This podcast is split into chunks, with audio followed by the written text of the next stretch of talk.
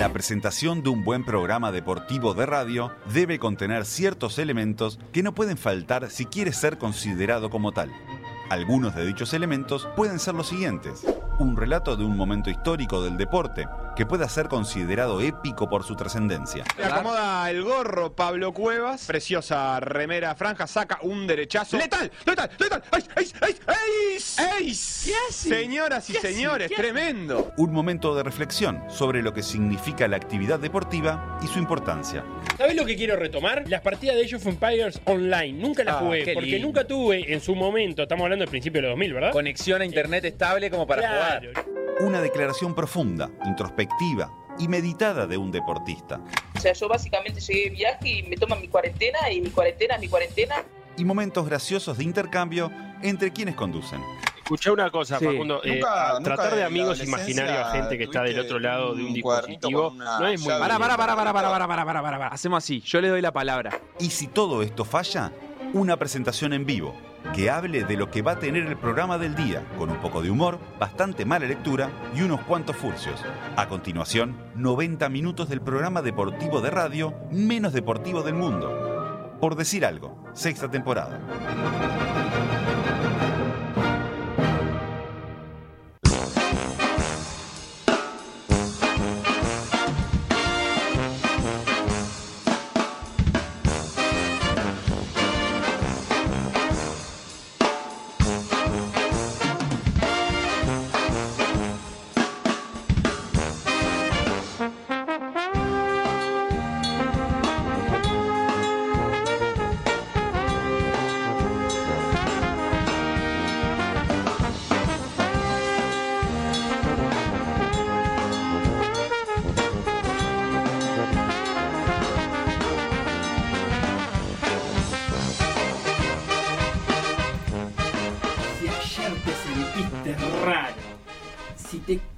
Cosquilló el esófago como cuando te tomas un mate caliente, a vos te hablo. Este programa es para vos.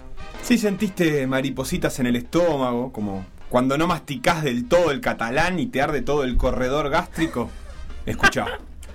Si te sentiste mal, si te sentiste solo, si estás cansado de llorar, no te olvides de mí, porque sé que te puedo estimular. Tranquilo, Charlie, tranquilo, tranquilo. Capaz que sos de esos que se está amigando con el regreso del deporte, que se encontró sorprendido con prender pantallas y ver goles reales, festejos reales de jugadores reales.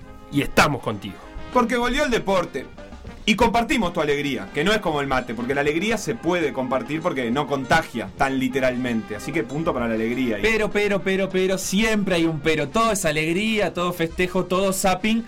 Pero queremos advertirte, cuidarte. Un montón de gente, atenta, campaña de capacitación, empieza, de concientización, empieza a volver a la práctica del deporte. Profesionales y amateur. Atletas de elite que no se permiten las harinas y deportistas amateur que tienen una dieta basada en alcohol y musarela. Ah, qué linda dieta. De este regreso, de los cuidados que hay que tener, de por qué están apareciendo tantas lesiones, vamos a hablar en nuestra columna de jueves con Vladimir Melo, nuestro deportólogo de cabecera. Y si hablamos de ver deporte, tenemos otra advertencia, atento, aunque un poco más a largo plazo. Hablo de Vera. Vera se acostumbró a transmitir múltiples eventos deportivos durante los últimos 10 años, desde los Juegos Olímpicos hasta los Mundiales, pasando por eliminatorias, panamericanos, sudamericanos, Juegos de playa y una larga lista de etcéteras. Ahora mismo, a esta hora, está transmitiendo la fase final de la Liga Española de Básquet. Pero, ¿qué le espera a Vera en los 5 años que viene? ¿Va a seguir siendo una pantalla deportiva? Todo eso en un rato. Ahora empieza la edición 595 de Por Decir Algo. Un programa que no tiene peros en la lengua. Por decir algo, en vivo, hasta las 15, en M24.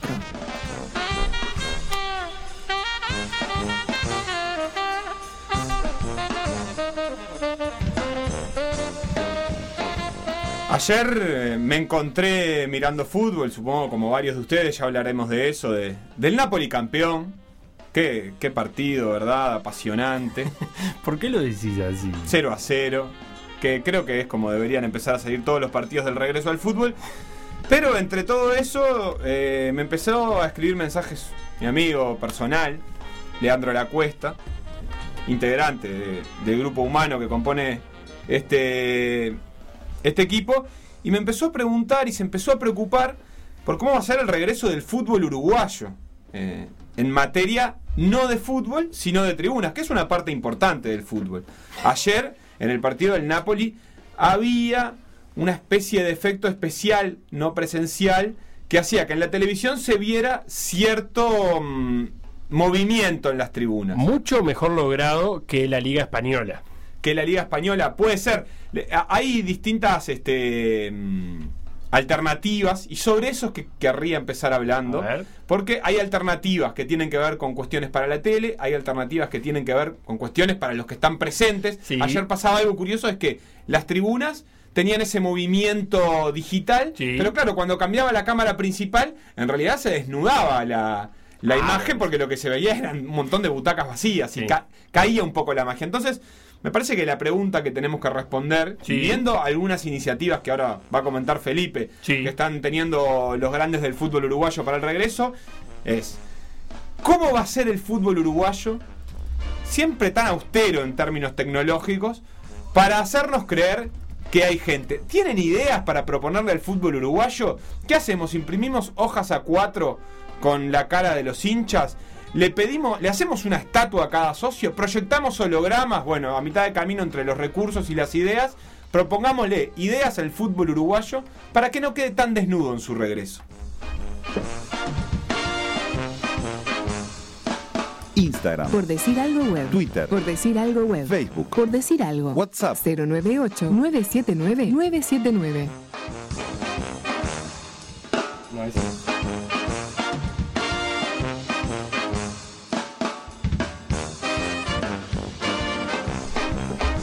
Bienvenidos a este por decir algo de jueves.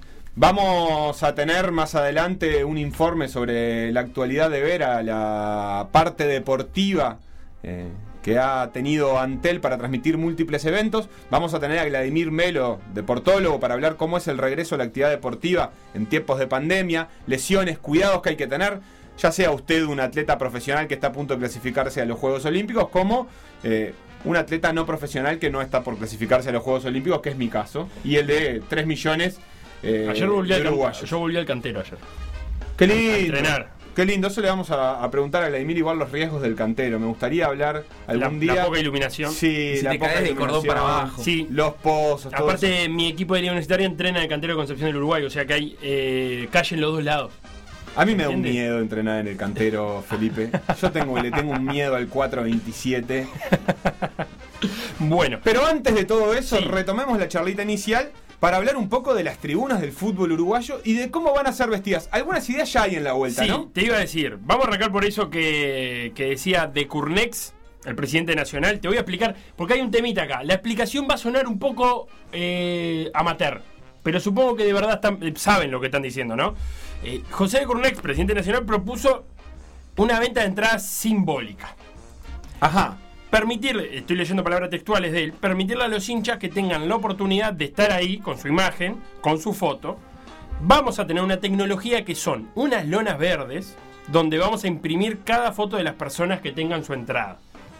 Habrá beneficios, bla, bla, bla. Y bueno, extendió también la invitación para, para los hinchas Peñarol, que enseguida ya salió Marcelo Areco a decir, no cuenten conmigo eh, para, para esta venta de entrada simbólica. Después, el dirigente José López Rubio dice, la modalidad será que se saque una entrada simbólica que va a tener un bajo costo y con lo recaudado pas- eh, pensamos hacer en la tribuna una lona y se imprimirá la foto del socio que compró la entrada. Yo tengo ahí un- una discusión para dar. La palabra tecnología Y lona. y lona pueden ir en la misma frase A con mí- semejante impunidad.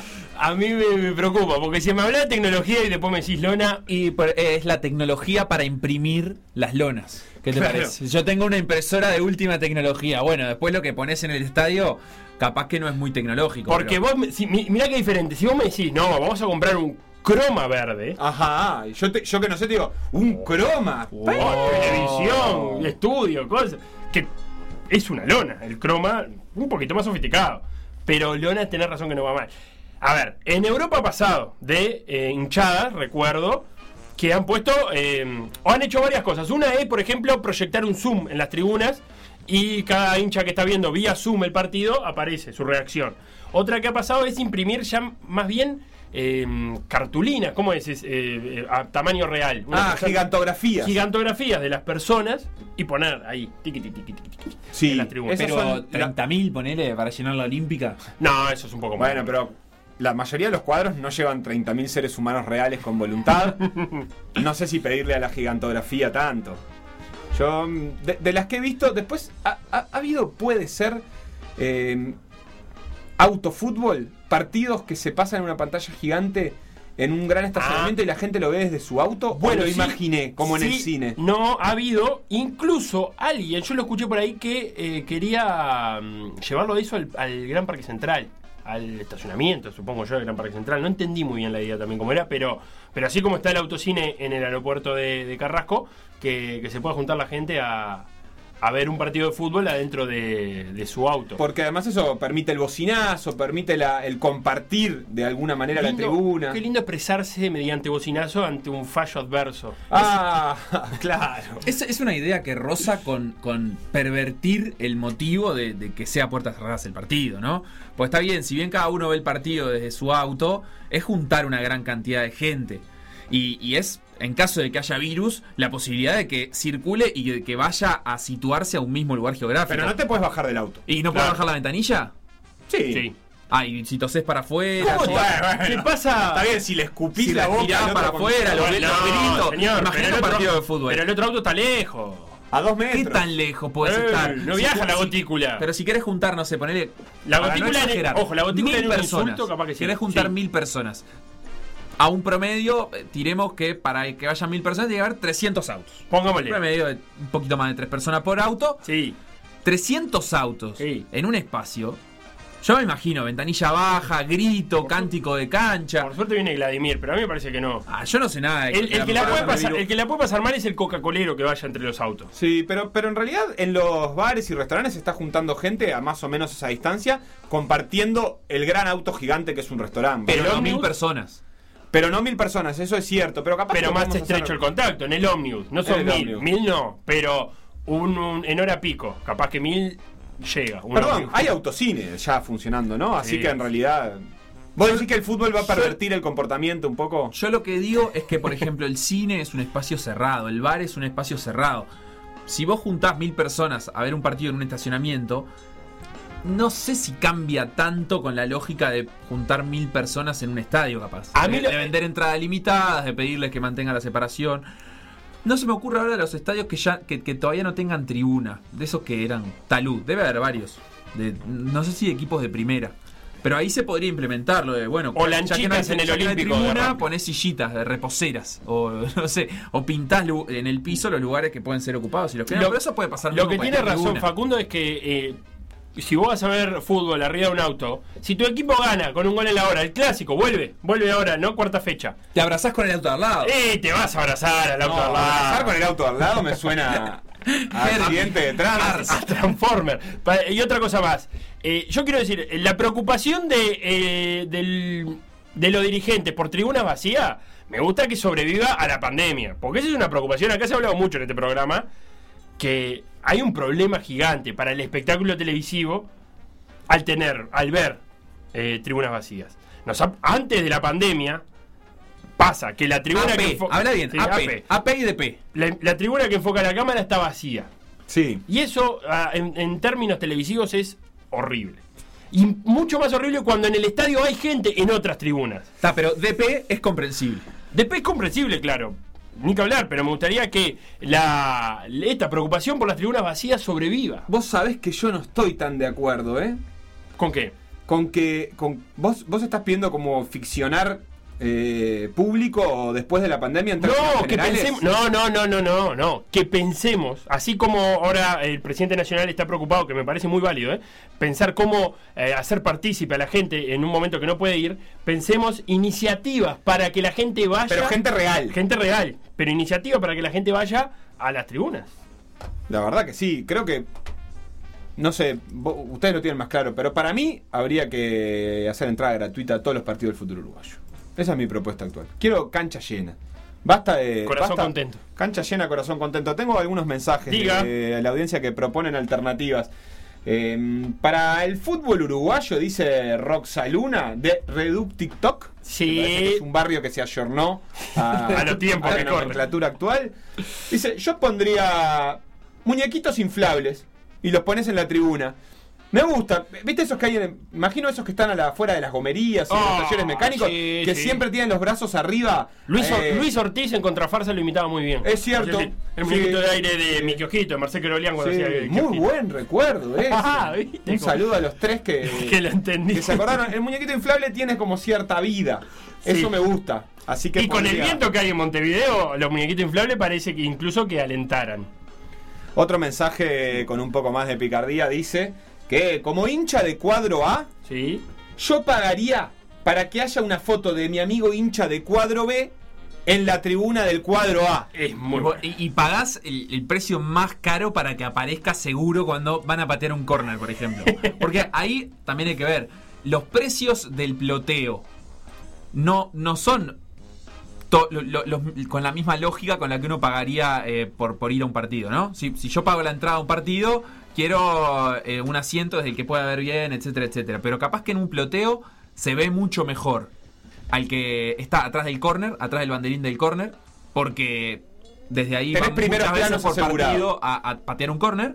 Y, y que taque, si vos vas a la cancha no elegirías ese lugar, elegirías uno centrado, pero en el plano centrado no- nunca va a haber primer plano durante el partido. El Villarreal lo hizo en España y vi que la cuenta de La Vida Moderna, un programa que nos gusta mucho, eh, compartió la foto de Ignatius, uno de los integrantes de ese programa que no es hincha de Villarreal, eh, ahí en la tribuna. O sea que alguien, un oyente de, de ese programa, dijo, ta, yo pago la entrada de Villarreal, pero quiero que la foto sea la de Ignatius. Esta idea que acaba de tirar este oyente puede terminar amistades. ¿eh? Yo tengo amigos ¿Sí? que si se ven eh, a- eh, como hinchas en un partido, por ejemplo, de Peñarol siendo de Nacional, creo que estarían profundamente ofendidos y, e incluso temo por, por las represalias que pueda haber. Deberíamos hablar con un psicólogo para ver qué piensa de esas personas.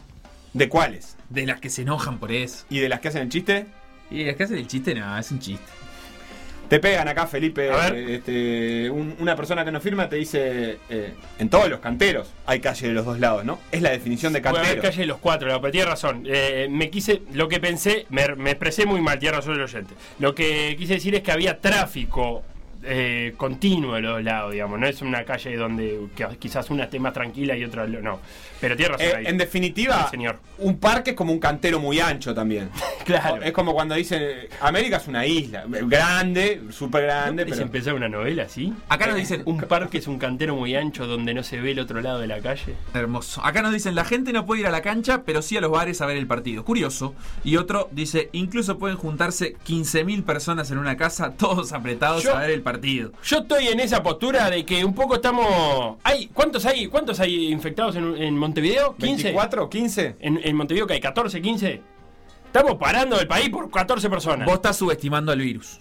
No, yo estoy diciendo que acá Vos no estás está. subestimando al Acá no virus, está. Lo vamos a hablar con Vladimir. Hay subestimando al 14 virus. personas con coronavirus. Ya pasó en otros países eso, tener cuidado. Por decir algo. Conducción. Felipe Fernández, Sebastián Moreira y Facundo Castro. Producción y edición Conrado Hornos.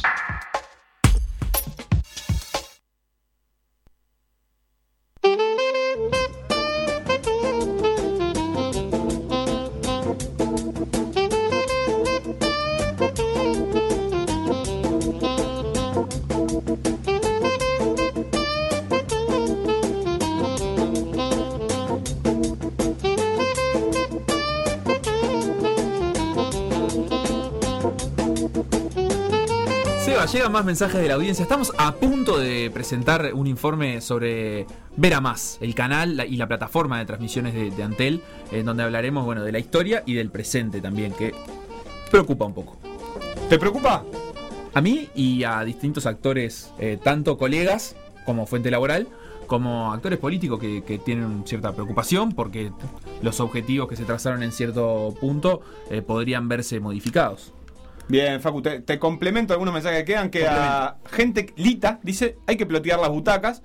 No está mal, hay que ver qué estadios tienen butacas. Te iba a decir, lo que hay que plotear son las butacas, literalmente, ¿me explico? Sí. O sea, en donde hay banco de cemento, plotear una foto de Ah. butaca para- con, con perspectiva para que parezca que hay una butaca, que en realidad no hay. ¿Te acordás que en una época, creo que el Rayo Vallecano estaba remodelando su estadio y en la, en la tribuna de atrás del arco había puesto como un, un ploteo gigante, una gigantografía que eh, dibujaba, que mostraba la, la tribuna, digamos, que iba a ver ahí como... Y la verdad que no quedaba tan mal. Lo- lo- se, se la, se la han ingeniado. Hay otra gente que ya le tira, le tira picante a los equipos rivales. Dice, hay equipos que están chochos de poner cartones porque no llenan una tribuna. Eso dice el casque que...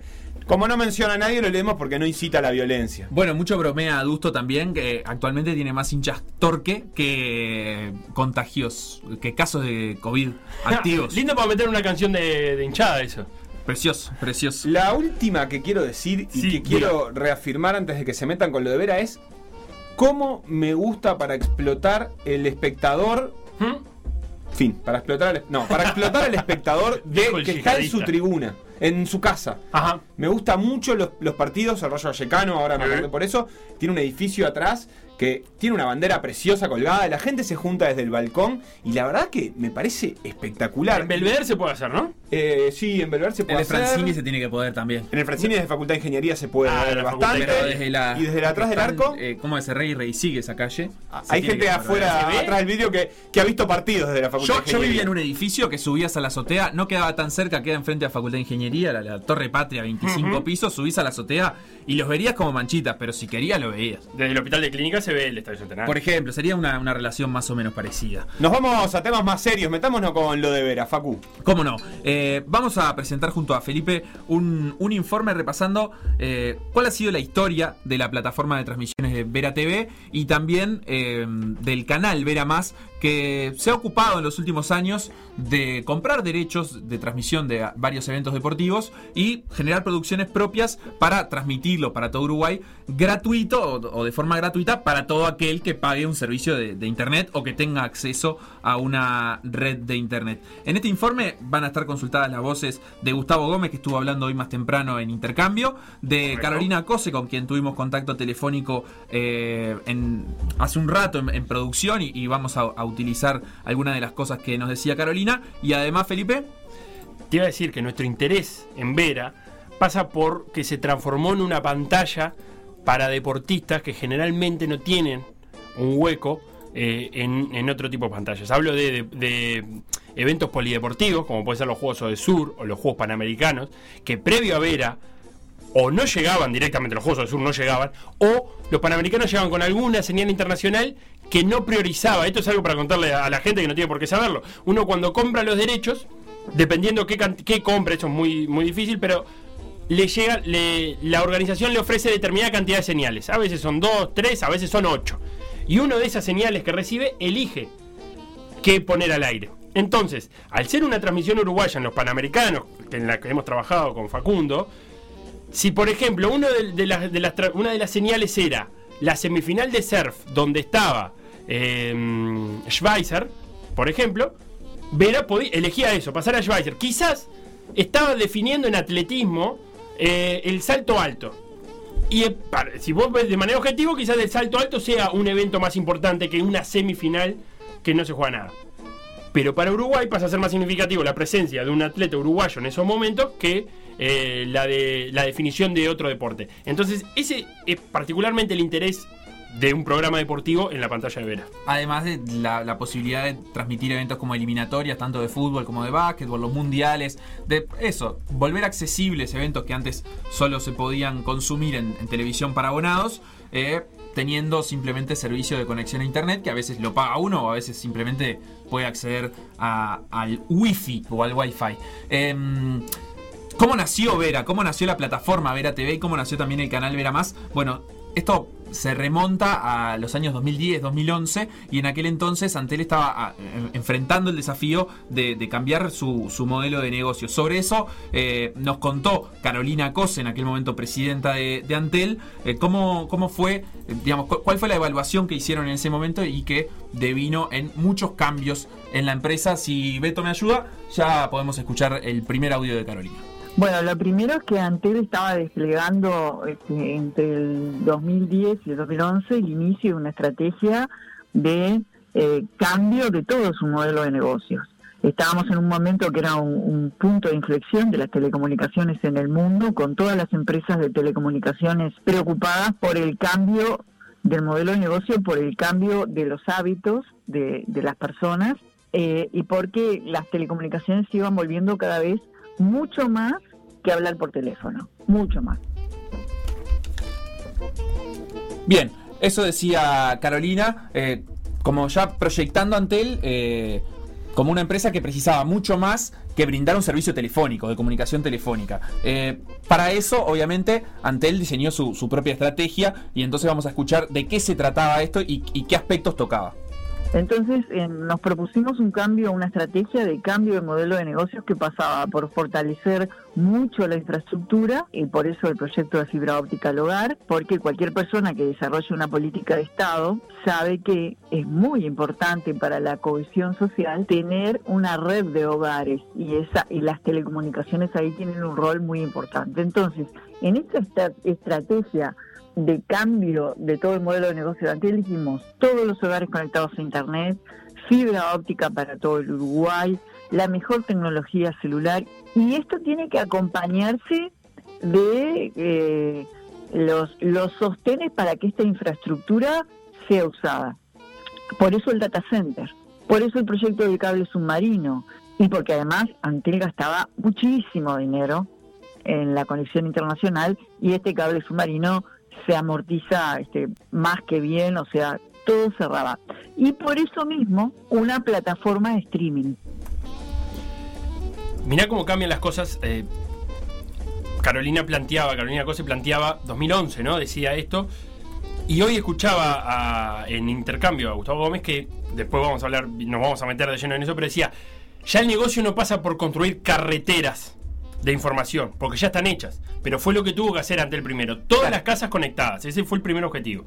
Claro, después lo que había que hacer es aprovechar esas, esas carreteras de conexión que se habían construido. Pero bueno, ahí cerraba este, este último audio eh, Cose mencionando, bueno, como dentro de este contexto también aparece Vera. ¿Y cuáles eran los objetivos inicialmente de Vera TV como plataforma? Porque tenemos que diferenciar además de Vera TV a la plataforma que tiene un montón de canales de todo el país y también internacionales, con Vera Más como canal propio de Antel. Bueno, sobre esto va a hablar también Carolina Cose. Una plataforma de streaming potente para que quienes quisieran poner contenidos en Internet no tuvieran que contratarse un super caño para atender a todos los usuarios. Eso lo ponía Antel.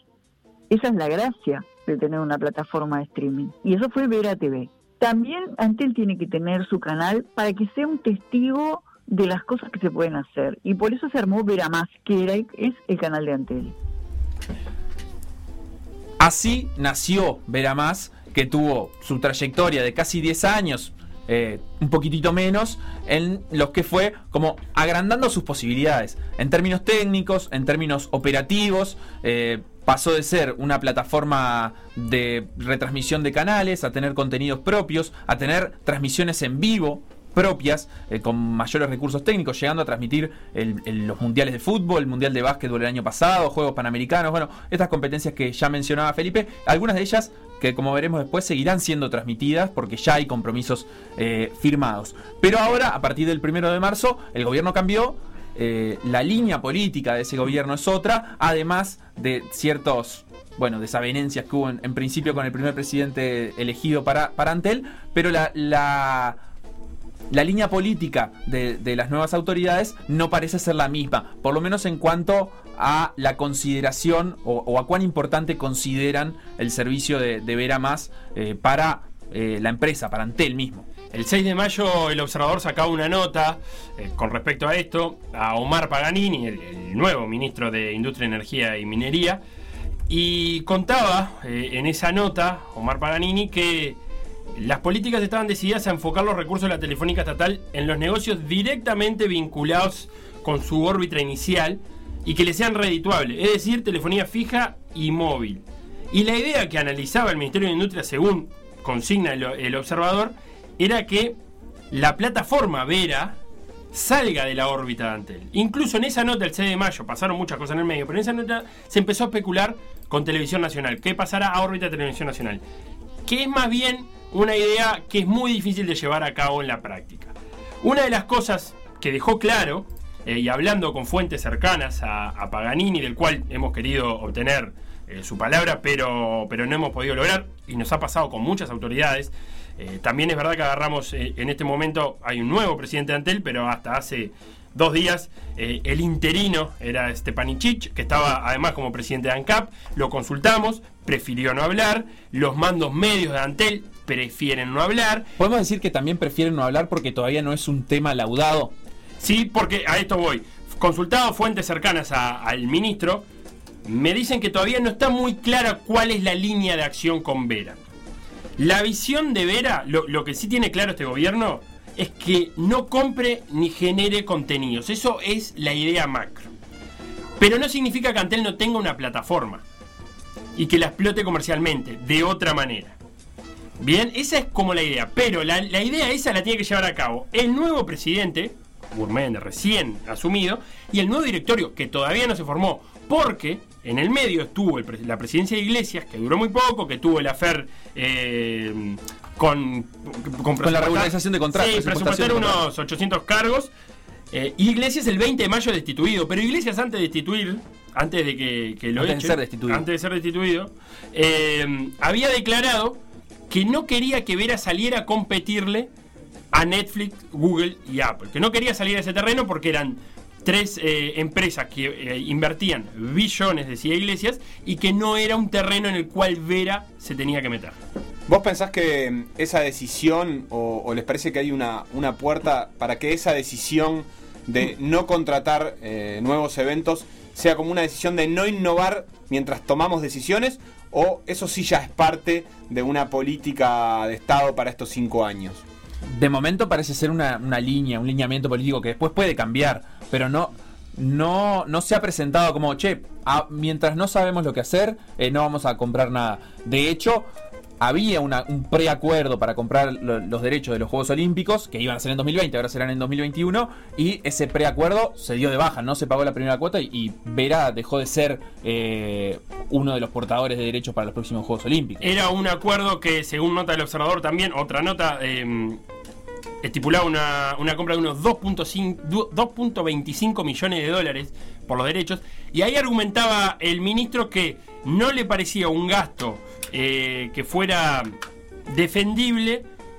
Porque, claro, había llegado una alianza con YouTube, esto es de septiembre del año pasado, donde para todos los países de Latinoamérica que tengan presencia de claro, Uruguay es uno, son 17 en total, los Juegos Olímpicos iban a llegar a través de YouTube.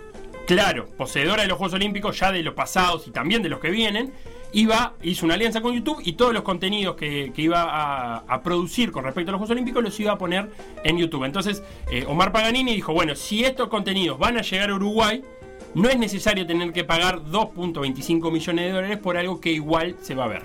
Ahí nos das el pie para volver a escuchar a, a Carolina Cose, eh, hablando del impacto también que tuvieron otras compras de derechos desde los Juegos Olímpicos de Londres 2012 hasta la fecha. La primera vez que hicimos una compra de derechos de los Juegos Olímpicos en el 2012 se pusieron por Vera TV.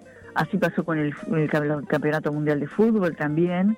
Así pasó también con la NBA, este, con quien primero desarrollamos un acuerdo estratégico por el Antel Arena, pero fuimos planteando todas estas cuestiones que empezaron a formar parte de ese acuerdo estratégico también.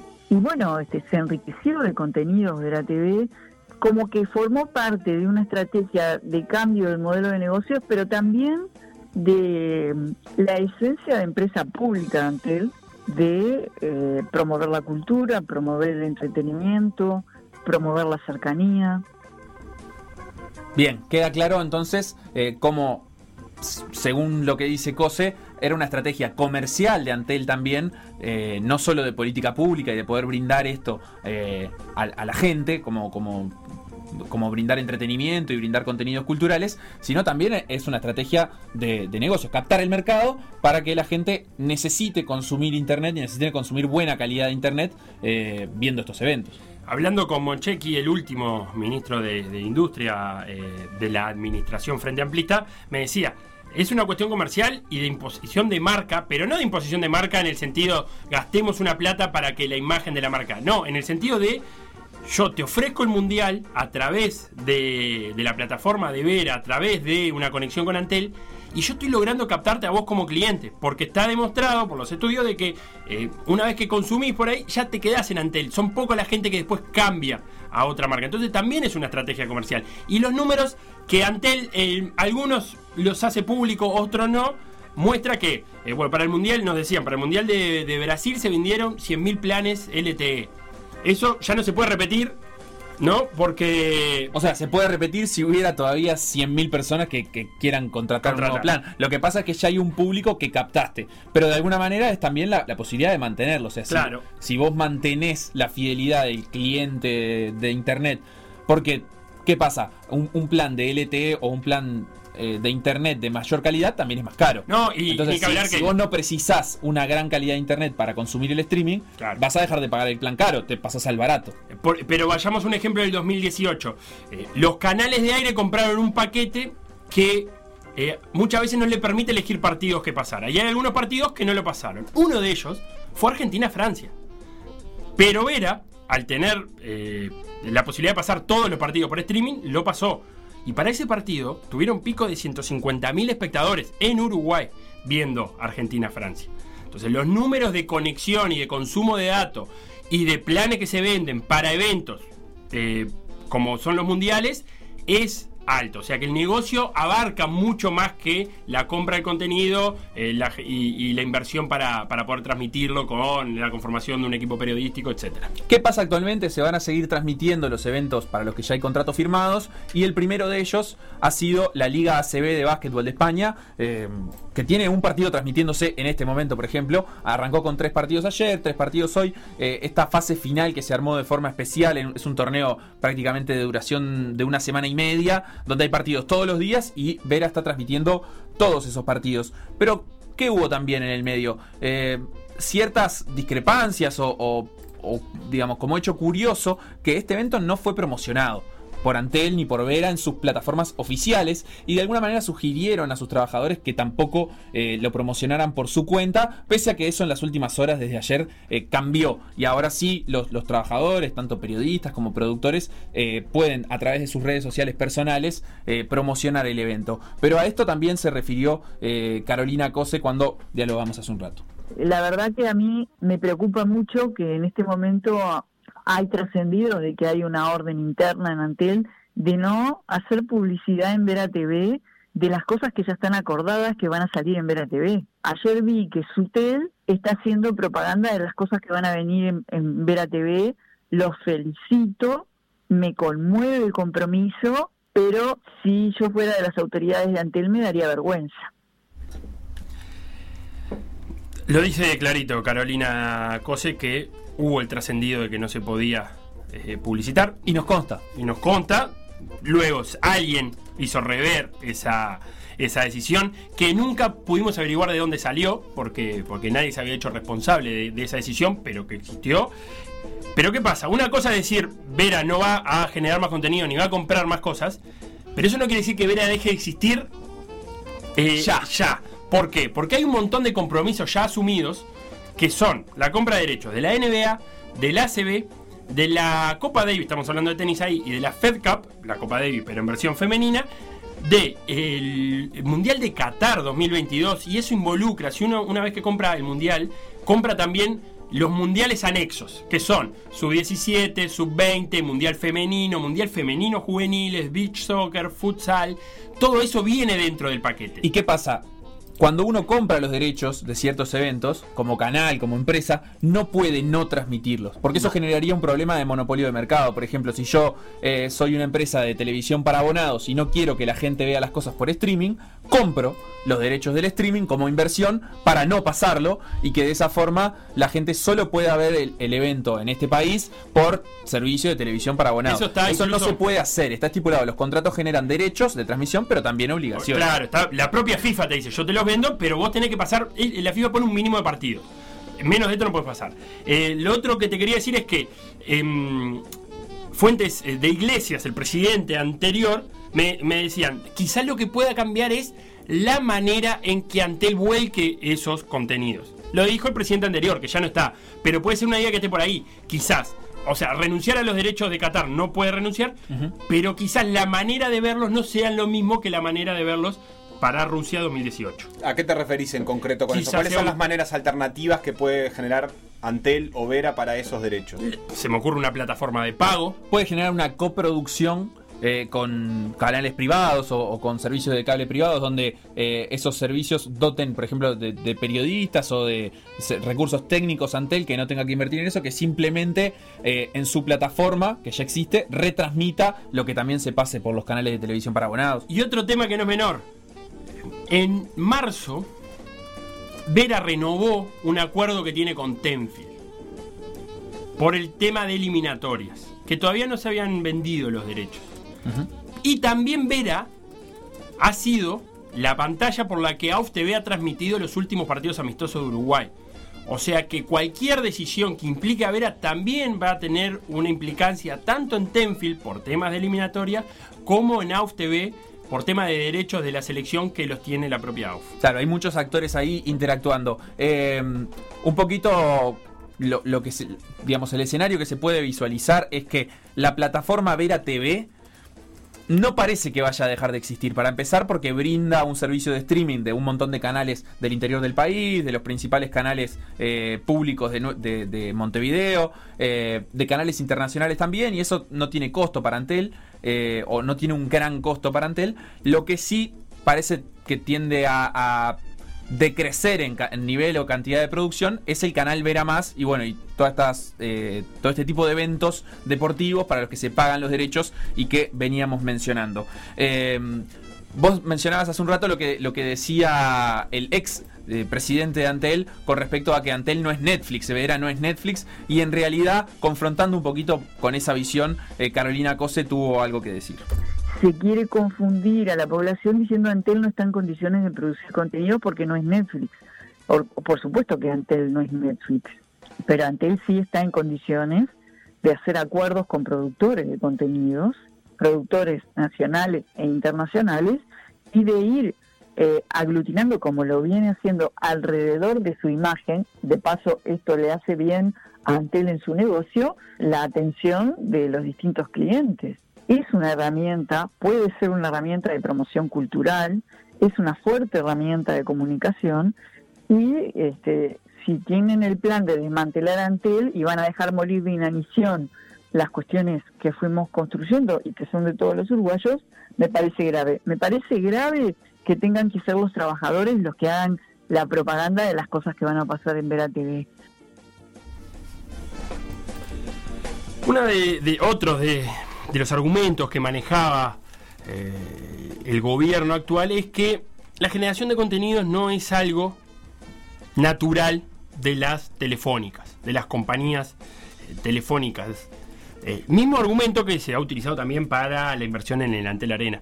Y hoy de mañana, eh, Gustavo Gómez, de la INATEL, asesor de presidencia en su momento, director, director ejecutivo de Observacom, Observatorio Latinoamericano de Regulación, Medios y Convergencia, hablaba con Intercambio y Romano le preguntaba lo siguiente acerca de la, la pertinencia, pertinencia de eh, la generación de contenido por parte de las compañías telefónicas. Es raro seguir pensando hoy que la generación de contenidos para Internet no son parte de un negocio vinculado a la, la- la venta de datos. ¿no? Yo creo que eso es más importante que el tema de, la, de compartir infraestructura. Ajá. Siempre que se pueda cobrar y lo que se cobre sí, sí. sea razonable, es decir, reposición de inversión más ganancia.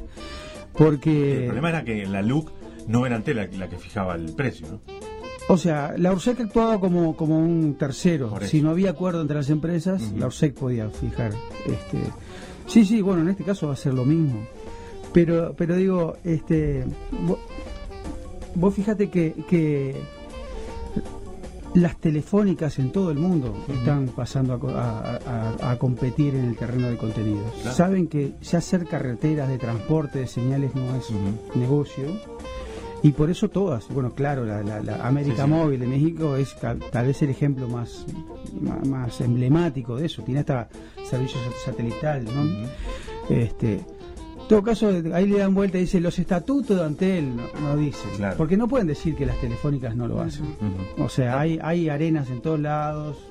este, y sobre todo hay inversiones muy importantes de las eh, telefónicas para entrar al mercado de televisión. De, de hecho, eh, eh, en México mismo, como, como, como Slim es muy fuerte en telecomunicaciones, tiene algunos problemas para entrar a la televisión por un tema de dominancia en, Claro. en el mercado.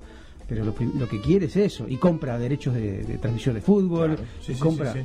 O sea, eso es eso a la gente. Si, si el argumento es no porque no corresponde a una telefónica, ese es un argumento mentiroso, co- por lo menos. Lo que Gómez dice queda un poquito de relevo, eh, co- como que cobran autoridad cuando, bueno, es claro quién tiene los derechos eh, de transmisión de los Juegos Olímpicos, por ejemplo, para toda Latinoamérica.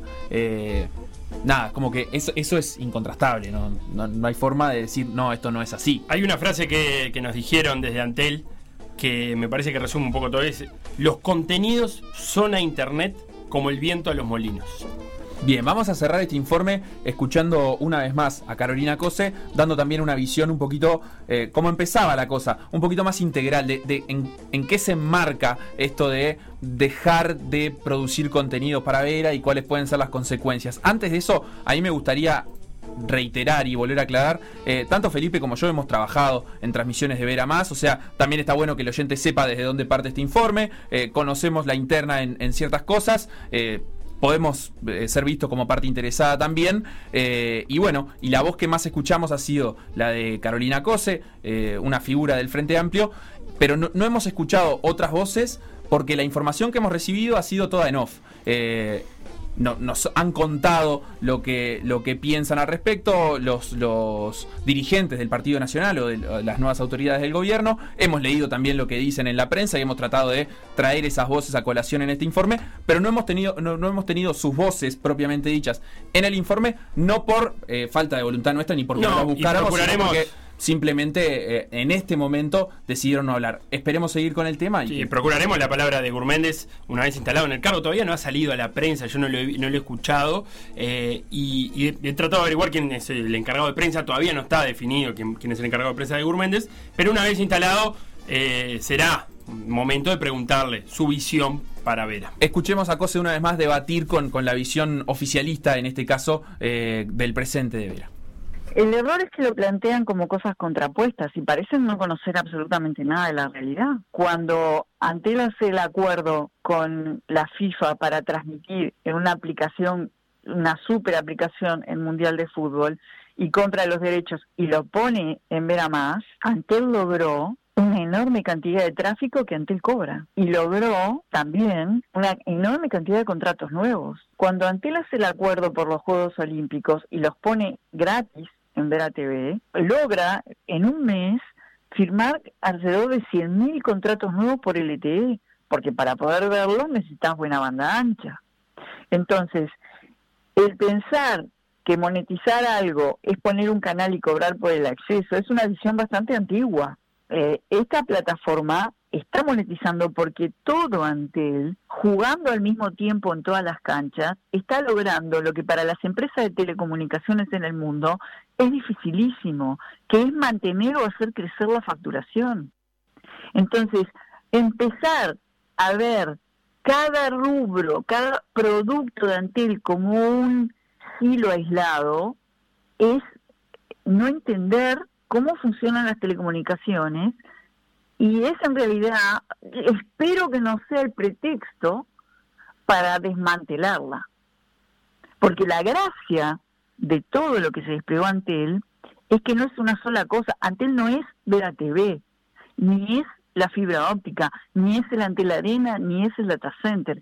Antel es todo eso jugando al mismo tiempo. Si no tuviéramos esta solidez como empresa, no podríamos tener la red que tenemos que permitió que se continuara la educación en la pandemia, que permitió que se pudiera teletrabajar, que permitió que se pudiera empezar a pensar en serio en hacer telemedicina.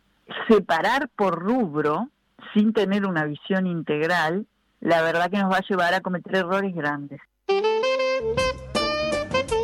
Llegan mensajes, repercusiones de, de este informe. Uno de ellos eh, me, me remarcaban cuál es el negocio de Antel también, una vez que ya tiene con- los, los contratos firmados, es eh, lo que pasa con las transmisiones deportivas es que van mejorando su calidad. Entonces, si vos tenés el mundial en 4K y necesitas conexión 5G, precisas un teléfono que aguante eso. Entonces, también Antel es proveedor no solo de servicio, sino de los productos que hacen a ese servicio. Exactamente, Flavio desde Texas, eh, que también manda eh, una captura de pantalla de la asfixiante temperatura que está viviendo, nos recordaba eso, que se viene el 5G y eso abre aún más el abanico para Antel. Hay otra gente, Adriana, decía que con estas nuevas políticas con respecto a Antel son pésimas para todos los que no tenemos posibilidades de tener servicio de cable. Y gracias a Antel podemos ver todos estos contenidos y más programas de calidad que en lugares de Uruguay antes no llegaban. Este, remarcando, es cierto, el, el acceso que eh, a, a- a lugares que no tienen cable, que, que son bastantes en Uruguay. Uno piensa ahí desde Montevideo y quizás le parezca que, que no que, son tantos, que pero esos lugares tienen la llegada de una empresa de televisión para abonados.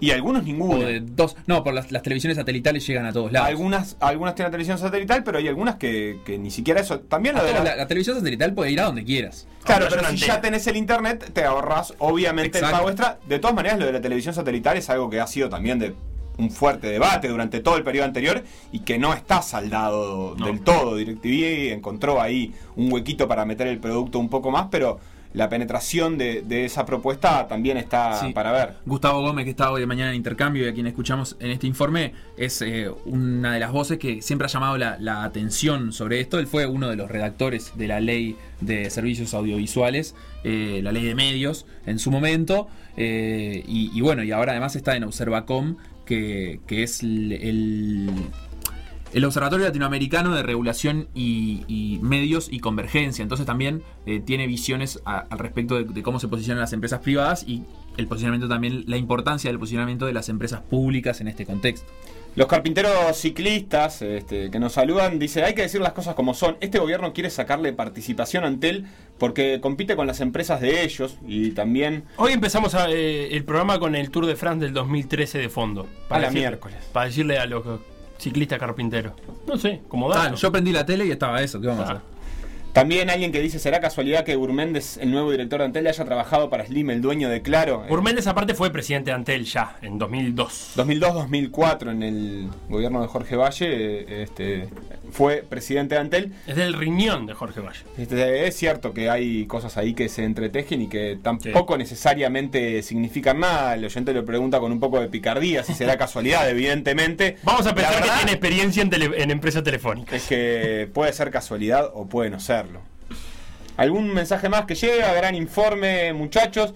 La gente no sabe lo que se está jugando con esto de Antel, la están queriendo matar una vez más. Creo que en la línea de lo que decía Cosi al final, de tener eh, presente, creo que es la discusión que viene. No sé qué te parece a vos, Facu. Desmantelar fue el- el término ella usó el término desmantelar. En general, siempre que hay una discusión al respecto, más allá de, de lo que se está diciendo, siempre se trata de, de uno interpretar qué es lo que está detrás de lo que se está diciendo. Para Carolina Cose fue bastante clara. Lo que están diciendo es que en realidad eso es una excusa para terminar de desmantelar a la empresa pública. En términos discursivos, el debate es el siguiente, más allá de la eficiencia del Estado y la la inversión, lo que sea, es, vemos a Antel como una cuestión integral que, que nuclea todos estos servicios y todas estas posibilidades, o lo vemos eh, simplemente como una empresa que debe acotarse eh, a, eh, no sé, A los o sea, estatutos de no, y, y no solo eso, sino a su negocio, que son los datos, la telefonía, y que por lo tanto, en ese contexto, invertir y gastar en otras cosas ¿Sabés qué pierde me- sentido. qué me, me parece raro? Es que se afirme tanto cuál es el cometido de una telefónica cuando cambia, cada dos, tres años cambia todo, cambia la tecnología. O sea, los, los, los estatutos de Antel, cuando nació, ni hablaban de telefonía, de, de datos, de internet. Entonces eso cambia tanto que a mí me parece un poco temerario decir a qué se tiene que dedicar una telefónica. Sí, yo te agrego algo más que quizás sea un poco más este, abstracto, pero hay, hay una cosa que, que- que dice Dolina siempre que es algo así como que la plata de las empresas privadas también es nuestra, porque a nosotros nos la están cobrando cuando nos venden un producto. Es decir, es cierto que la plata del Estado parece más directamente nuestra. Tiene, tiene su sentido. Pero también es cierto que la, las plata de las empresas privadas eh, se hace en función de la gente que compra sus productos. Por lo tanto, hay un poco, no sé si de mala intención o, o simplemente de, de confusión, pero no se le reclama a Claro. Vos decías hoy, Claro va a transmitir para 17 países a través de YouTube y gratuitamente eh, ese, el, el producto Juegos Olímpicos. Y en definitiva, Claro, lo va a transmitir gratuitamente por YouTube, pero por algún lado va a recuperar la plata que va a gastar o que ya gastó en esos derechos para 17 países. La va a recuperar a través de los contratos que va a vender a los que tenemos eh, telefonía celular. Así es. Lo que pasó en por decir algo, revivirlo en pda.uy o buscar los podcasts en SoundCloud, Mixcloud o Spotify.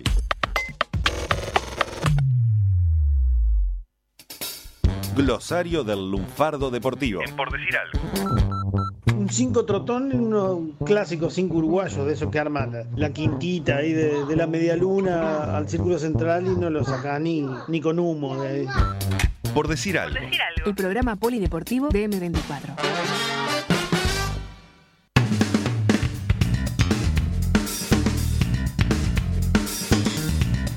Noticias. Noticias. La Liga Endesa continúa desarrollando su fase final con su formato compacto típico de la pandemia. Dos grupos de seis equipos, todos contra todos, una ronda. Los dos primeros de cada grupo van a la final de las finales, en realidad a la semifinal y después a la final. Ayer ganó Barcelona en un apretado partido contra Juventud de Badalona. Los vecinos, ¿no? Porque la verdad es que Juventud eh, son los hijos chicos de Barcelona. Eh, respeto con el Juventud. Campeón de Europa. Luego el Unicaja le ganó al Tenerife. ¿Está? Y después, lo que más nos interesa, el Vascoña de Granger le ganó 87 a 64 al Bilbao, clásico del País Vasco. El partido estuvo parejo hasta el entretiempo, a partir de ahí se rompió a favor de Vascoña. Jason, recuperado de una lesión, de romperse el talón de Aquiles, el tendón de Aquiles, ni más ni menos, tuvo una muy buena actuación. Cuatro triples en cuatro intentos, 12 puntos en apenas 17 minutos, aunque apenas 17 minutos es una forma de decir, en realidad. Pero 17 para 12 minutos- puntos, digo. para un, sí, está bien. Para, pero para un tipo que viene volviendo de romperse el tendón de Aquiles, 17 montón. minutos es una gran participación. Hoy tiene actividad otro uruguayo. Va a ser Bruno Fittipaldo, que juega en el San Pablo Burgos, que se enfrentará al Zaragoza. 16-30 hora de nuestro país. El San Pablo del Fiti entró a esta fase como número 10, por lo cual no es uno de los candidatos al título. Pero bueno, como siempre decimos, mientras haya un uruguayo y cuatro tipitos más de otras nacionalidades en la cancha, puede pasar Ah, cualquier cosa. Lo pasa, verá más, como ya quedó claro. Noticias. Noticias. En Brasil no tienen ningún problema grave, así que les pareció un buen momento para empezar a jugar al fútbol. Puntualmente a la Liga Carioca, la de Río. A pesar de que el imaginario popular dice que el campeonato carioca es un poco incomprensible, me parece que no es para tanto.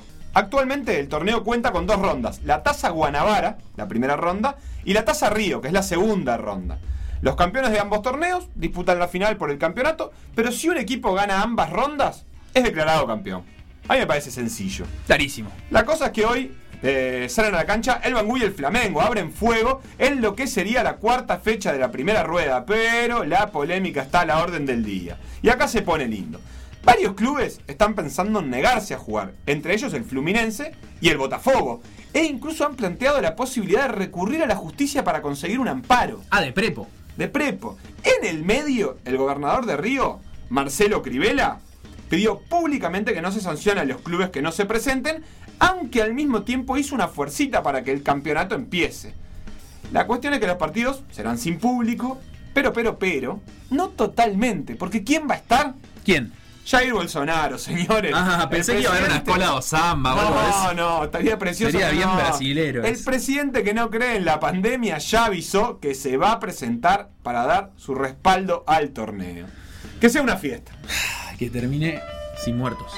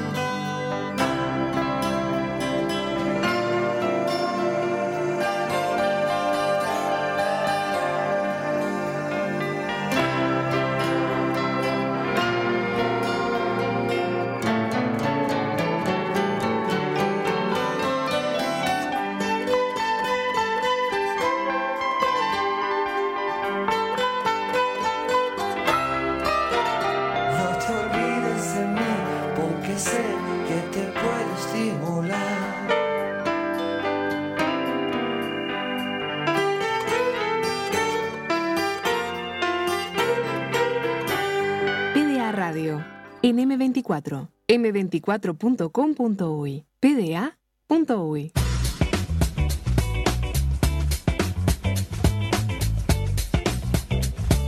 Escuchamos de mí, Charlie García, y ya tenemos en estudio a Vladimir Melo, médico, deportólogo, eh, especialista en cardiología deportiva, podemos decirle así, amigo de la casa, que es lo más importante, y también jugador de fútbol en su querido Tacuarembó Universitario. ¿Cómo anda, Vladimir? Bien, y ustedes, todo muy bien. Me alegro. Eh, los jueves tenemos un espacio donde hacemos venir a gente que sabe. Para hablar de cosas que nosotros no sabemos. O sea, podríamos llamar a todo el mundo. Y vos no podés estar acá conduciendo un programa de radio estudiando medicina. No, por Sería ejemplo. raro. Y Vladimir, una de las cosas que ha hecho en este tiempo de pandemia ha sido redactar el protocolo de vuelta al, al fútbol. Y lo primero que te quiero preguntar es. Eh, ¿Cómo estás viendo estas primeras, eh, estos primeros entrenamientos, estas primeras partes? Y eh, eh, algunas conclusiones de que se hicieron los hisopados y salieron todos negativos en los jugadores. Exactamente, Felipe. Eh, la verdad que lo estoy viendo muy bien, viendo la alegría de, todos los equipos, de todos los funcionarios que se desempeñan, de los jugadores ni que hablar. Eh, creo que ha sido muy, muy efectivo. Era otra situación, evidentemente epidemiológica, cuando lo escribimos al protocolo, entonces estábamos todos alerta a ver qué pasaba. El virus estaba circulando. Exactamente. Entonces, bueno, extremamos las medidas de, de- de contacto, distanciamiento para evitar brotes dentro del fútbol y creo que salió muy bien. Ha sido eh, felicitado en todo lo que es América. Fui partícipe de la reunión con Conmebol en cuanto a las sanidades de, de los diferentes países y alabaron mucho esto del protocolo. Así que lo veo muy bien. Además de eso, estoy integrando la comisión de control de que se cumplan las medidas, con lo cual estoy teniendo una comunicación fluida con los equipos y ante cualquier duda de qué hacer con un deportista, eh, un caso de eh, fiebre o lo que sea, bueno, se comunican y creo que ha sido más que efectivo. Estoy muy, muy contento. Y en ese sentido, todos los hisopados dieron negativos. Eh, nos han preguntado por qué igual hay que mantener las medidas de estos primeros días de entrenamiento, que no es pasarse la pelota o cada uno en su sector. eh, o, o evitar el contacto, ¿no? Eh, ¿Por qué igual hay que mantener esas medidas? Porque evidentemente el protocolo todos los protocolos se crearon para que el virus nos dé tiempo. ¿No? El hecho de que ahora el virus, por suerte, no está circulando de forma importante, hay solo 15 casos en el, en el Uruguay activos, 4 en CTI, eh, es una fotografía de hoy o de lo que pasé hace dos semanas. Para que las medidas empiecen a flexibilizarse, tiene que seguir transcurriendo esta misma, este mismo declive en la meseta de casos, en la curva de casos, seguir desapareciendo casos activos, para de esa manera poder eh, reactivar las condiciones normales o habituales dentro del deporte y de todas las, las actividades ¿no? en el Uruguay. ¿Y en el armado de protocolo ustedes estipulaban una fecha de comienzo o lo dejaban liberado? No, se nos pidió hacer el protocolo. Eh, creamos el protocolo eh, para un comienzo y, y el comienzo del campeonato con las semanas de acuerdo a lo que es la vida del virus, Bien. sin poner fecha de comienzo. Bien, y desde el comienzo, eh, ¿cuánto tiempo tiene que pasar? De que comenzaron a entrenar, ¿cuánto tiempo tiene que pasar para poder competir? Seis semanas mínimo. Seis semanas mínimo. Exactamente. O sea que, sanitariamente hablando, el fútbol podría arrancar de acá a seis semanas. Sanitariamente. Otra cosa es la competencia y demás. Exactamente. Ah, pero ya podría estar habilitado en seis semanas. Exactamente. Y ahora vayamos a la segunda parte, que es eh, en, en deportistas profesionales, en futbolistas profesionales. Eh, ¿Qué cuidados hay que tener para, la, para volver a la competencia? Hemos visto la vuelta a la competencia de ligas europeas, donde el nivel de lesiones ha sido mayor que- que- que en cualquier otro momento de temporada. Hay que tener ¿no? cierto cuidado por parte de las sanidades de los diferentes clubes. Exactamente, y en la, creación del protocolo eh, tuvimos comunicación directa en la intergremial con los preparadores físicos y los cuerpos técnicos. Eso también es algo importante dentro del protocolo. No solo fueron médicos los que lo escribimos, estuvieron ayudando, aportando todos los estamentos del fútbol. Entonces me parece algo muy importante. En ese sentido, sí, hablamos con los profes para eh, marcar trabajos de prevención de lesiones, de reacondicionamiento físico en su domicilio, en su patio, en trabajar estabilidad articular, en trabajar flexibilidad, eh, lo que es estiramiento, fuerza muscular, los que tuviesen más, más espacio, eh, comenzar con arranque, pli- pliometrías, todo bajo supervisión del, del profe, como para evitar este crecimiento en lesiones que se ha visto en Europa. Ellos practicaron 10 días. Eh, nosotros planteamos seis semanas. Pienso que vamos a estar más que amparados bajo eh, un tiempo más que prudente o prudencial como para arribar sin un mayor riesgo. Claro, las lesiones normales de competencia. Exactamente. Ninguna más. Y, y ahora vamos al otro lado, al deportista amateur que también está empezando a salir. Yo comentaba que Playa Hondo Universitario empezó a entrenar en los canteros. Eh, tenemos a, a los ciclistas carpinteros que estaban entrenando para hacer eh, rutas, creo, vueltas, vueltas ciclistas, y que ahora está empezando de nuevo. Los ¿Cuál- equipos de básquetbol están entrenando al aire libre a partir de esta semana. ¿Cuáles son las precauciones para el deportista amateur? Que me imagino, primero tiene que ir, no salgas a hacer lo mismo que venías haciendo, sino manejar las cargas, pero eh, como médico, digamos, ¿cuál, ¿cuál es la prevención básica? Ahí está.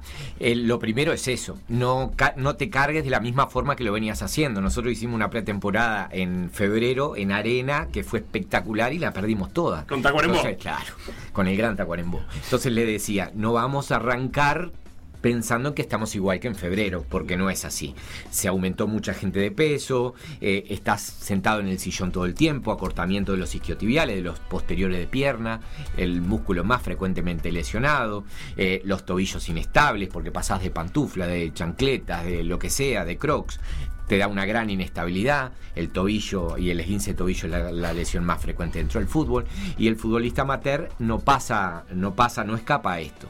Más allá de entrenar en canteros, superficies irregulares, tapadas de pozos, eh, con pelotas así nomás, con calzados así nomás, venir de una jornada extenuante de trabajo, ahora nos estamos reintegrando. Entonces el futbolista amateur o el deportista amateur tiene que trabajar mucho. El que hace impacto cor- corriendo, mucho en propiocepción, estabilidad, mucho estiramiento, empezar con fortalecimiento, empezar con cardio, ¿no? Aeróbico, trabajo aeróbicos intermitentes, antes de empezar a cargarlo en velocidad, en pliometría, en arranque, en, en sprint. Eh, Así que un buen estiramiento es clave.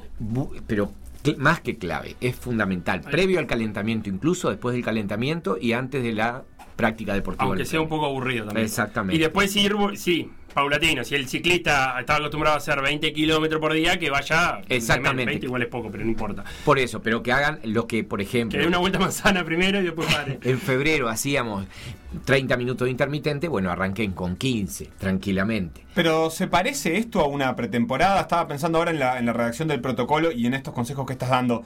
¿Cuáles son los insumos desde los que partieron este, para redactar eso? ¿Haciendo alguna analogía con que con, con un largo periodo sin competencia? ¿O es algo un poco más grave?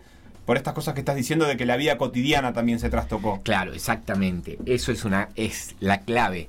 Eh, a nosotros nos toca atender a, a futbolistas que vienen de lesiones complejas, complicadas, de mucho de mucho parate. Entonces le hacemos un reacondicionamiento físico similar a este, pero sin la carga emocional que tuvo esta pandemia, ¿no? Claro. No solo desde el punto de vista de- del temor de contagiar a un familiar, de que a alguien le pase algo, a vos mismo, de qué pasa con el país, sino la actividad económica en el país. Hay una carga de estrés muy, muy No, importante. y que en un momento de la pandemia no sabíamos si íbamos a salir. Exactamente. Es O cuánto iba a volver a jugar al fútbol. Lo que se está planteando en Chile ahora, ¿no? De, de un periodo probable de hibernación que plantearon algunas organizaciones para evitar este crecimiento que está teniendo.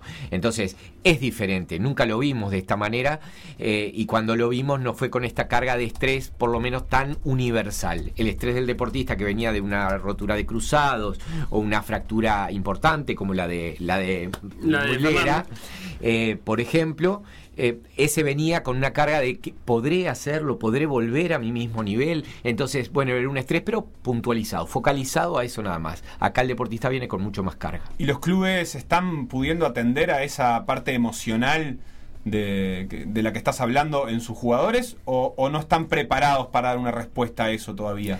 Hay, eh, muy buena pregunta también. Hay equipos que tienen un sostén eh, o una contención psicológica desde el punto de vista psicológico. Nosotros en el protocolo lo planteamos y a todos los clubes en las charlas también. Eh, Siempre tratamos de que el club le aporte todo aquello que el deportista necesite. En este caso, los que tienen psicólogo en su institución es mucho más fácil. Aquellos que no, y bueno, tendrán que estar atentos, el médico, la parte de sanidad, de alguna situación puntual que le marque el deportista. Eh, estaba pensando en esto de volver, Sebastián, vos que volviste a los fútbol 5. Es todo un tema la vuelta al fútbol 5, porque históricamente, eh, si el fútbol 5 es a las 7, estamos llegando 7 menos 5. Sí, los que llegan temprano. Los que sí. llegan temprano 7 menos 5. Que eso es todo un penal a la hora de no hacer una entrada. O entrar en calor ya jugando. Pero, ¿por qué no podemos pensar también, o jugar una hora de corrido también suena un poco eh, peligroso, ¿no? O- Pasa que las reglas del fútbol 5, me meto, están como atadas a una lógica comercial y no una lógica deportiva en realidad. Si yo pienso en jugar una hora a un fútbol 11, creo que me- me pongo a llorar si una hora de corrido sin parar en el medio. En el fútbol 5 no nos lo cuestionamos porque no vamos a desperdiciar 5 minutos. Este, Y lo manejas vos, ¿no? Vas al arco si querés, estás cansado, salís, eh, te quedás parado. Igual Eh, es, es como raro el, el trato, por ejemplo, se puede jugar al fútbol 5, pero los jugadores profesionales no se pueden pasar la pelota entre ellos. ¿Qué- ¿Con qué tiene que ver eso? ¿Con un cuidado de la marca, por decir de alguna manera? Eh, pero que- los que- jugadores se pueden pasar la pelota entre ellos. Sí, el otro día Riolfo nos comentaba que el, El el primer lunes, en los ¿no? primeros entrenamientos no podían. Eh, a mí como entrenador de básquetbol me pasa que vamos a volver los entrenamientos dentro de un gimnasio, pero cada uno en un cuadrado y picando la pelota sin poder pasársela ni tirar al aro para evitar los contactos cruzados y todo eso. Eh, pero en el fútbol 5 eso se da permanentemente. ¿Tiene, tiene que ver con, con que realmente eso es un riesgo o con cuidar que justo no sea el fútbol uruguayo en donde explote eh, un rebrote? Es, más un cuidado, digamos, una prevención, te diría, exagerada para eh, cuidar la- una marca. Si lo vemos ahora, la situación que tenemos actual, capaz que podemos decir, pa, sí, eh, quizás es exagerado para esta situación. Para la situación que podíamos tener ahora, no, está más que acorde. Ellos desde el primer día se pueden pasar la pelota porque el contacto o el virus, la carga viral que pueda haber en la pelota es muy, muy bajo. El contagio en el fútbol al aire libre es muy, muy bajo el riesgo. Por lo cual, todas estas medidas van en más a lo que necesitamos. Por eso es importante, creo. Pero hoy están habilitados entonces los planteles para, para pasarse la pelota entre los Sí. jugadores a una distancia óptima, más de 4 metros, sin problema. sin A problema. vos te complica un poco, porque no somos muy precisos. Para los entrenar cambio de frente. Claro. Eh, otro de los temas que, que, que la Conmebol va a plantear hoy en una reunión de, de ministros de, de Sanidad de Mercosur es la vuelta de las copas internacionales. Europa fue por el camino de sede única, le quedaban mucho menos partidos, ya estaban en fase definitorias. Pero ¿cómo ves vos la posibilidad de que la Libertadores vuelva con el calendario original que implica ida, vueltas, viajes? O si no hay que pensar si se quiere terminar este año en una sede única o si no esperar a que pase el virus. Exactamente. Nosotros hace unas semanas, como les decía, formé parte de una reunión de Conmebol en este sentido. eh, y se habló mucho del tema. Evidentemente, si pensamos en la situación que está transcurriendo ahora, que está pasando Chile, Brasil en algunas zonas, Perú. Argentina, Perú, Ecuador, que empezó el, el crecimiento de vuelta, eh, con un cronograma, con un itinerario y la forma de jugar habitual, no se puede, no se puede pensar en trasladar un plantel a esa zona con el riesgo altísimo. Era lo que hablábamos la otra vez. Tenés que tener un estadio totalmente cerrado, un aeropuerto solo para vos, medidas que son infranqueables. Entonces, yo creo que eh, la sede única y una sede única que puede ser en Uruguay, por ejemplo, eh, creo que podría ser más que, más que buena, más que inteligente tomar una medida así. Tenés que tener un- una precaución muy importante con los deportistas que vienen de afuera, todo lo que traen de afuera, pero son cuidados que, que, bueno, que se pueden tener en cuanto a una cuarentena 14 días antes de viajar. En fin, yo lo veo por ese lado mucho mejor, más a largo plazo, ¿no? Cuando toda la situación empiece a estabilizarse. Y la última, eh, que tiene que ver con la lesión de, de Fernando Molera, que la nombrabas al pasar y que ha sido tema de, de esta semana, se fracturó. Eh, contanos qué implica esa lesión y cuáles son los tiempos de recuperación y si en el arquero implica algunos otros cuidados que en el jugador no, ¿cómo es? Ahí está. La, la fractura de tibia y peroné, evidentemente, es por un traumatismo directo muy, muy importante, ¿no? Eh, hay diferentes fracturas en cuanto a qué zona del hueso se fractura, con un, con un pronóstico diferente, si se quiere, y un pronóstico de recuperación también diferente.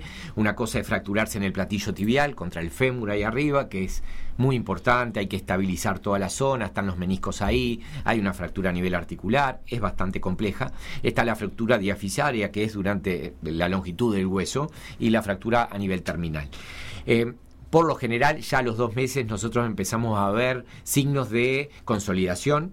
Para una recuperación completa en un deportista puede llevar de 6 a 8 meses para decirle puede volver a la actividad tal cual la tenía antes, siempre teniendo una buena progresión de todo el cuadro.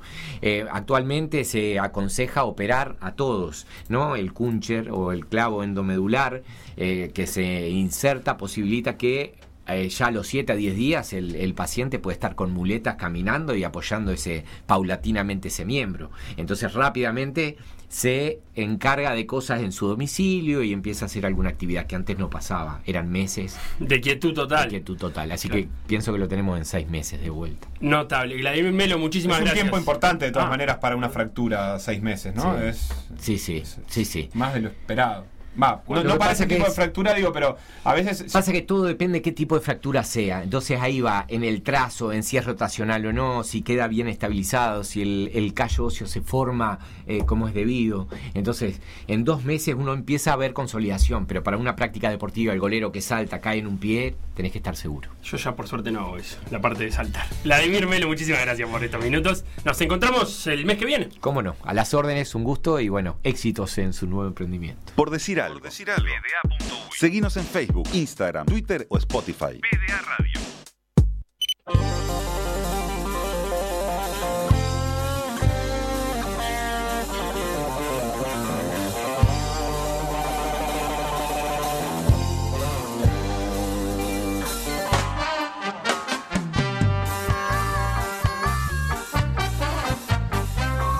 Minutos finales de por decir algo.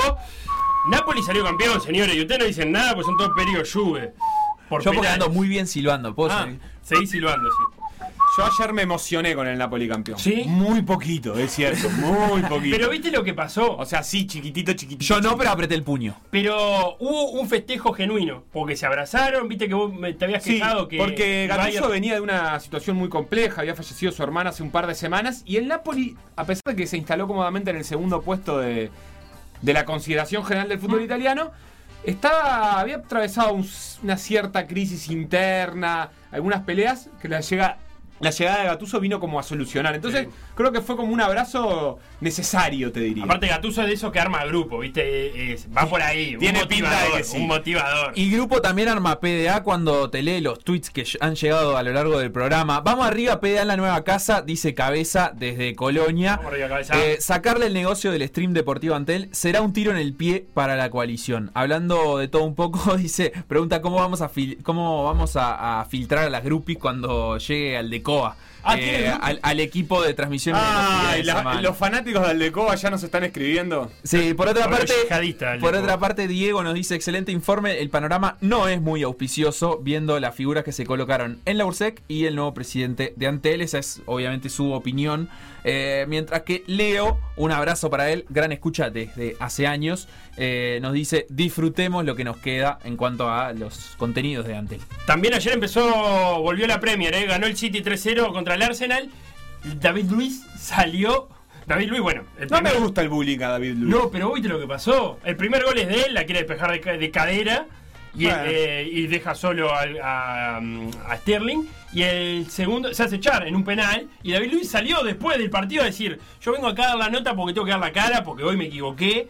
Porque no fue mi partido y además porque no renové, no estoy renovando con el Arsenal, entonces no sé si voy a seguir acá. Yo quiero seguir, pero me lo tendría que haber preguntado antes. Pobre David Luis está en un momento. La cuenta de Arsenal de Argentina, en el momento que David Luis se manda ese error, eh, pone COVID Luis, eh, no sé, un número, no sé, cuál, no sé cuál es el número de camiseta de él. Ahí. Ah, el de él.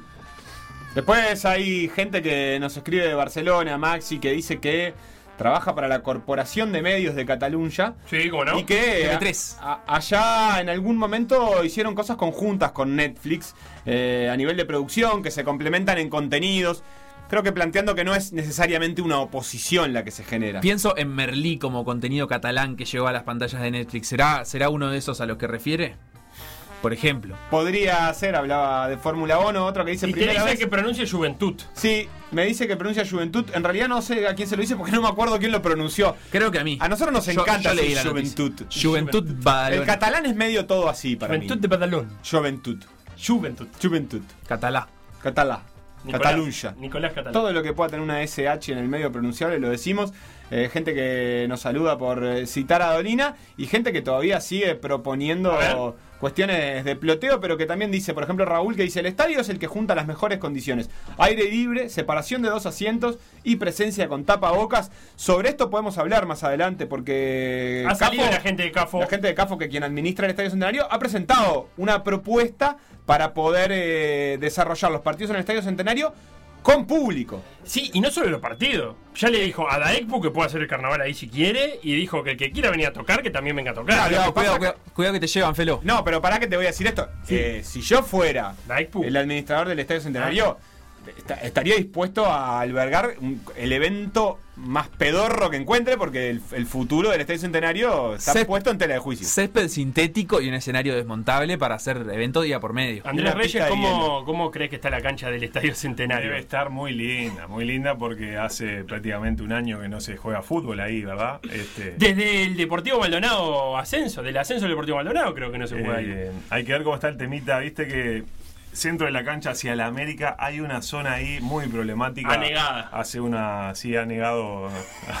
va- varios futbolistas se han negado a jugar ahí. Me acuerdo cuando vino Robén que dijo, no, yo acá no juego. Puntero por el otro lado. Jugó quit. Y, por- y- por- y por te acordás que era por donde pasaba el cable también? ¿Te acordás la el, el surco que dejó un Sí, cable sí, sí, sí. radioactivo? Y divino. Desde el 92 cuando fue la lagarta, que en realidad yo tengo la historia real de que no hubo ninguna lagarta, sino que fue un problema, un funcionario del CAFO que fumigó con lo que no debía, ¿no? Ya prescribió, pasaron 28 años. Pero fumigó en algo que, que duró 18 años en el césped, Y 15 años, porque le echaron la culpa hasta el 2015, Chernóbil, lo pasaron de 17. Chernóbil. El otro día vi la lagarta por primera vez en vivo, ¿eh? Vi a, un repollo en casa. vi a Mariano López en los pasillos. Eh, anda por ahí porque va a ser nuestro primer entrevistado en todo por la misma plata. Queríamos arrancar eh, bien arriba, no pudimos y fuimos por un amigo, ¿verdad? Tiempo libre tiene. Eh, tiene tiempo libre y tiene muchas cosas para decir porque este, vino picante. Eh, a eso te quería preguntar, ¿es una hay que hay que ponerse el pilot por las dudas que salpique o Mirá, yo me vine con esta impermeable porque puede, puede llegar a. No, no, creo que no. Creo que no porque. es un tipo muy correcto? Es un tipo muy correcto y. ¿Viene buscando está- una silla? Lo veo, no, no, creo que no. Lo veo renovado, así como Sí. un tipo como eh, más feliz, con más tiempo ¿En libre. busca de nuevos desafíos? Eh, eso que te lo responda, eh. Bien, ¿y algo más tiene todo por la misma plata? Eh, sí, hoy tenemos la historia. Vamos a arrancar eh, con un nuevo espacio que se llama La, la Historia, que está a cargo de Diego Martini hoy. Va a hablar de Tupac Amaru. Mire usted. No entendí por qué. Buena caballo. Sí, porque lo veníamos ya postergando desde, desde allá, desde la otra emisora, y dijimos, bueno, ahora creo que es un buen momento. Y sobre el final, el retorno del preguntín. Vuelve el preguntín. un- ¡Ale! Tercera época del preguntín, renovado, vuelve a las raíces, vuelve la, la cortina de Lucas Podolski. Eh, y la misma, los mismos eh, siete que juegan siempre, ¿verdad? Tengo, tengo una foto con Tony Polster que te la tengo que pasar. Ah, qué lindo. Porque dirigía un cuadro en la misma división en la que jugaba yo. Personas con las que Felipe tiene fotos. ¿Se puede se puede hacer un ritmo, diga usted? Y lo nos pasaríamos Bueno, todo, señor todo el oyente programa. M24, si usted no conoce el preguntín, eh, hágase amigo, está precioso. ¿Tiene oportunidad hoy? ¿Capaz que tiene oportunidad mañana incluso? ¿O cómo es la cosa, Andrés? No, ¿qué es esto? Yo te quiero presionar al aire. ¿Qué es esto? ¿Qué pasó? ¿Qué ¿Mañana te vamos a tener por acá o no? A mí no. ¿Cómo que no? No, no arreglé. ¿No? vine. Ah, yo pensé que sí. Ar- ¿Arregló Reyes o arregló Adusto? Ah, yo tenía entendido otra cosa. Pensé que era con revancha. Pensé que era como el 5 de oro con revancha. el que pierde el juego. Claro, pensé que era con revancha.